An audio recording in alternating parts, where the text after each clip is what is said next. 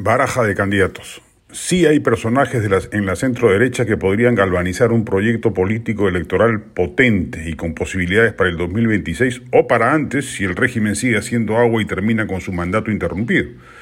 Roberto Quiabra, Fernando Silloni, Rómulo Mucho, Flor Pablo, Roque Benavides son, por ejemplo, nombres capaces de integrar diferentes colectividades partidarias y encabezar un proyecto de consolidación de las libertades políticas y económicas en el país agregando las urgentes reformas institucionales y de segunda generación que debieron haberse llevado a cabo luego de la caída del Fujimorato, pero que los gobernantes de la transición soslayaron olímpicamente. Es preciso insistir en hacer realidad la sensata propuesta de Rafael López Aliaga de renunciar él mismo y Keiko Fujimori a sus respectivas aspiraciones. Son candidatos polarizantes que eventualmente podrían pasar a la segunda vuelta, como lo ha demostrado tres veces Keiko Fujimori para luego ser derrotados por sus contendores, aún por personajes tan precarios y endebles como Pedro Castillo. Y en ambos casos, además, le pueden quitar votos cruciales a los candidatos de similar perfil ideológico. Si eventualmente Castillo dura sus cinco años de mandato, hay tiempo de que aparezcan nuevos liderazos.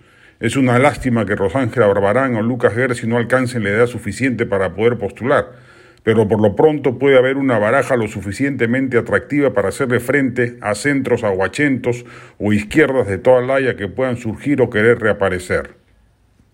Es tiempo de reconducir la nave nacional hacia una opción claramente identificada con un modelo promercado, radical en las reformas necesarias para consolidar un capitalismo competitivo en el país, pero a la vez de plantear serias reformas institucionales en materia electoral, política de seguridad interna, regionalización, salud y educación públicas, etc.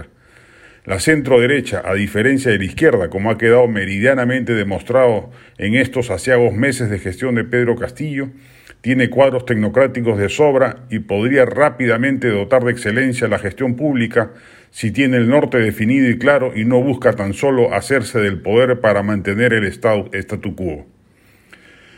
La del estribo. No pueden dejar de visitar la exposición Maravillarte que va en el Ministerio de Cultura en San Borja y reúne alrededor de 500 obras de arte seleccionadas previo a un concurso convocado a raíz del Bicentenario y, de que además de mostrar nuevos valores en pintura, escultura, grabado y fotografía, alberga también la obra de algunos artistas consagrados. El ingreso es libre y no hay que hacer reserva. Va de martes a domingo, esto, este domingo 27 clausuran, de 9 de la mañana a 5 de la tarde.